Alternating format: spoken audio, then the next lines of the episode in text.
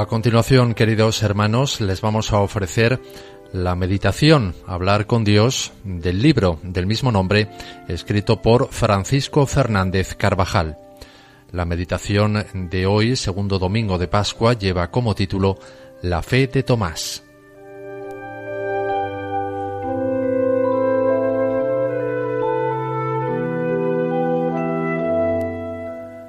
El primer día de la semana, el día en que resucitó el Señor, el primer día del mundo nuevo, está repleto de acontecimientos.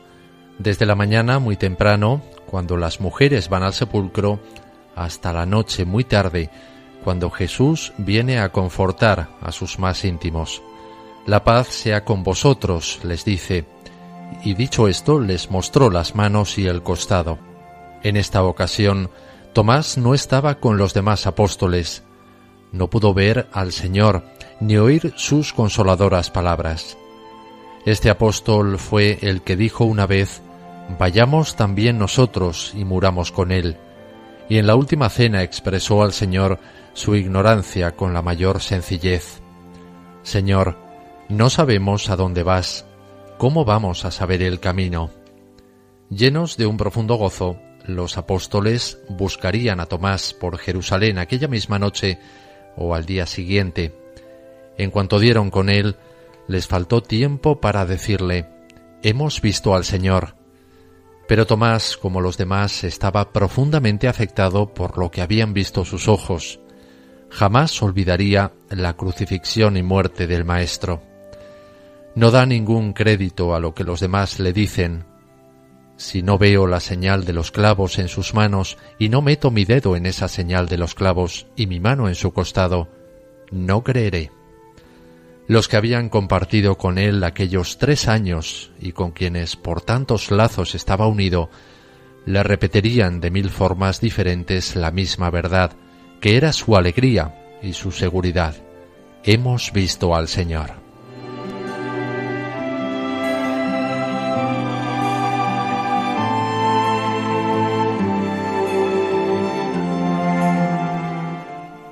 Tomás pensaba que el Señor estaba muerto. Los demás le aseguran que vive, que ellos mismos lo han visto y oído, que han estado con él.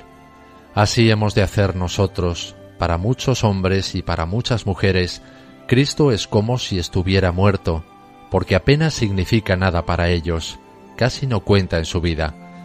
Nuestra fe en Cristo resucitado nos impulsa a ir a esas personas, a decirles de mil formas diferentes que Cristo vive, que nos unimos a Él por la fe y lo tratamos cada día, que orienta y da sentido a nuestra vida.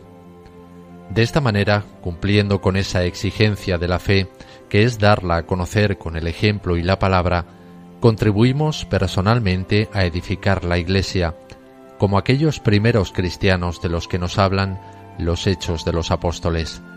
Crecía el número de los creyentes, hombres y mujeres, que se adherían al Señor.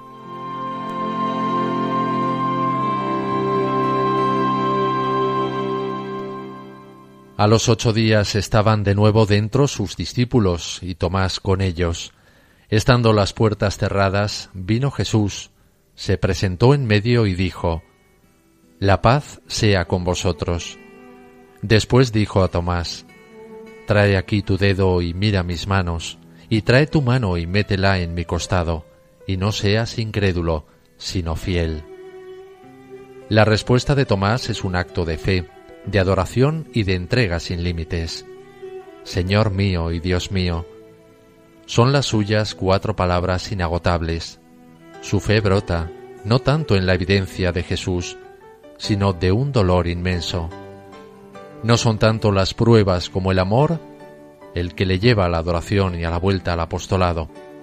La tradición nos dice que el apóstol Tomás morirá mártir por la fe en su Señor, gastó la vida en su servicio.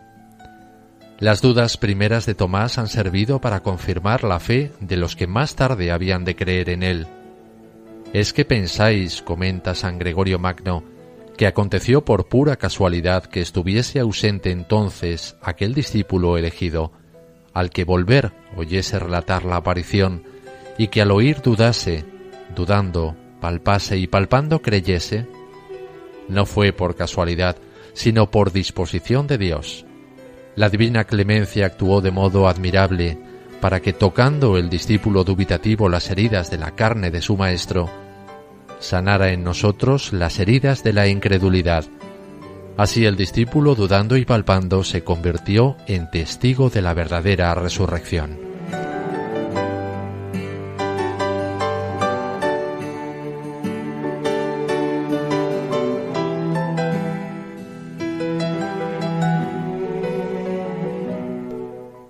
Si nuestra fe es firme, también se apoyará en ella la de otros muchos.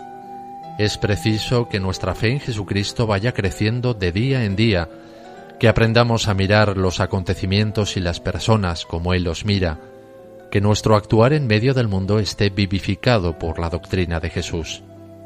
Pero en ocasiones, también nosotros nos encontramos faltos de fe como el apóstol Tomás.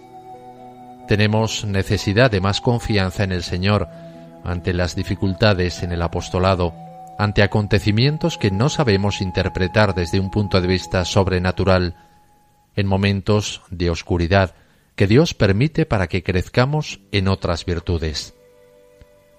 La virtud de la fe es la que nos da la verdadera dimensión de los acontecimientos y la que nos permite juzgar rectamente todas las cosas. Solamente con la luz de la fe y con la meditación de la palabra divina es posible reconocer siempre y en todo lugar a Dios, en quien nos movemos y existimos.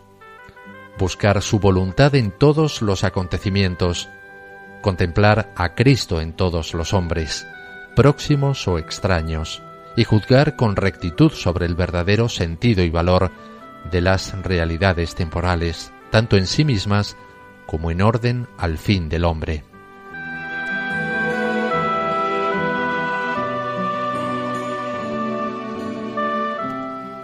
Meditemos el Evangelio de la misa de hoy, pongamos de nuevo los ojos en el Maestro. Quizá tú también escuches en este momento el reproche dirigido a Tomás. Mete aquí tu dedo y registra mis manos, y trae tu mano y métela en mi costado, y no seas incrédulo sino fiel. Y con el apóstol saldrá de tu alma con sincera contrición aquel grito, Señor mío y Dios mío te reconozco definitivamente por Maestro, y ya para siempre con tu auxilio. Voy a atesorar tus enseñanzas y me esforzaré en seguirlas con lealtad.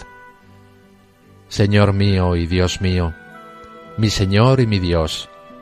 Estas palabras han servido de ejaculatoria a muchos cristianos, y como acto de fe en la presencia real de Jesucristo en la Sagrada Eucaristía, al pasar delante de su sagrario en el momento de la consagración en la Santa Misa. También pueden ayudarnos a nosotros para actualizar nuestra fe y nuestro amor a Cristo resucitado realmente presente en la hostia santa.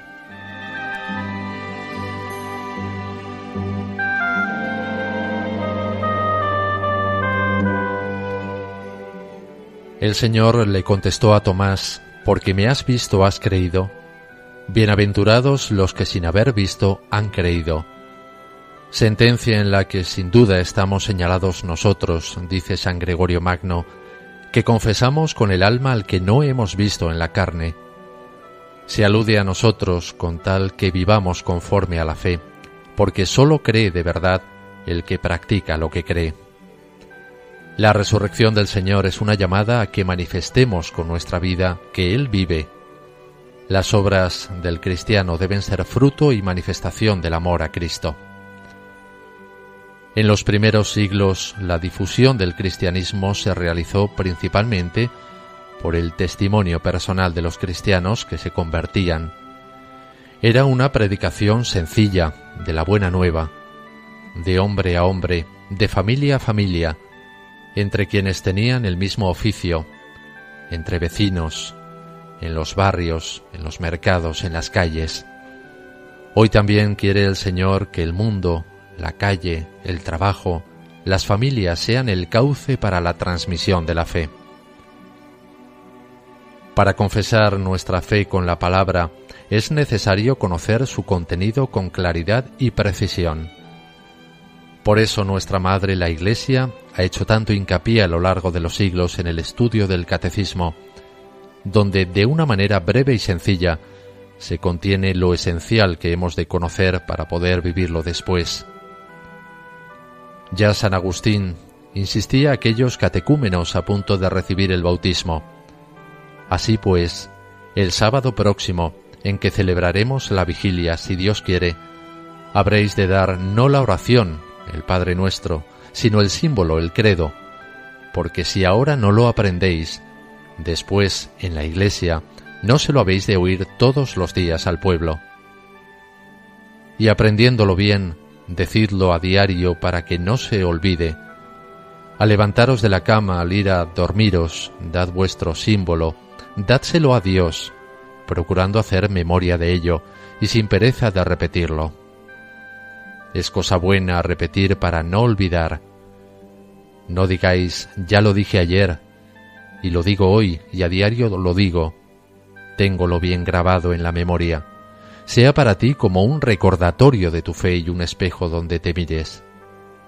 Mírate pues en él.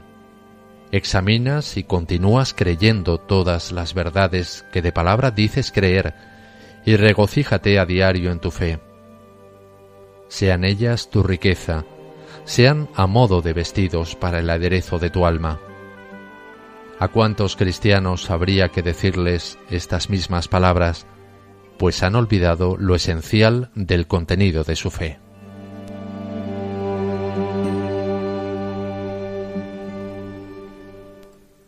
Jesucristo nos pide también que le confesemos con obras delante de los hombres. Por eso pensemos, ¿No tendríamos que ser más valientes en esa o aquella ocasión? ¿No tendríamos que ser más sacrificados a la hora de sacar adelante nuestros quehaceres? Pensemos en nuestro trabajo, en el ambiente que nos rodea. ¿Se nos conoce como personas que llevan vida de fe? ¿Nos falta audacia en el apostolado? ¿Conocemos con profundidad lo esencial de nuestra fe? Terminamos nuestra oración pidiendo a la Virgen, asiento de la sabiduría, Reina de los Apóstoles, que nos ayude a manifestar con nuestra conducta y nuestras palabras que Cristo vive.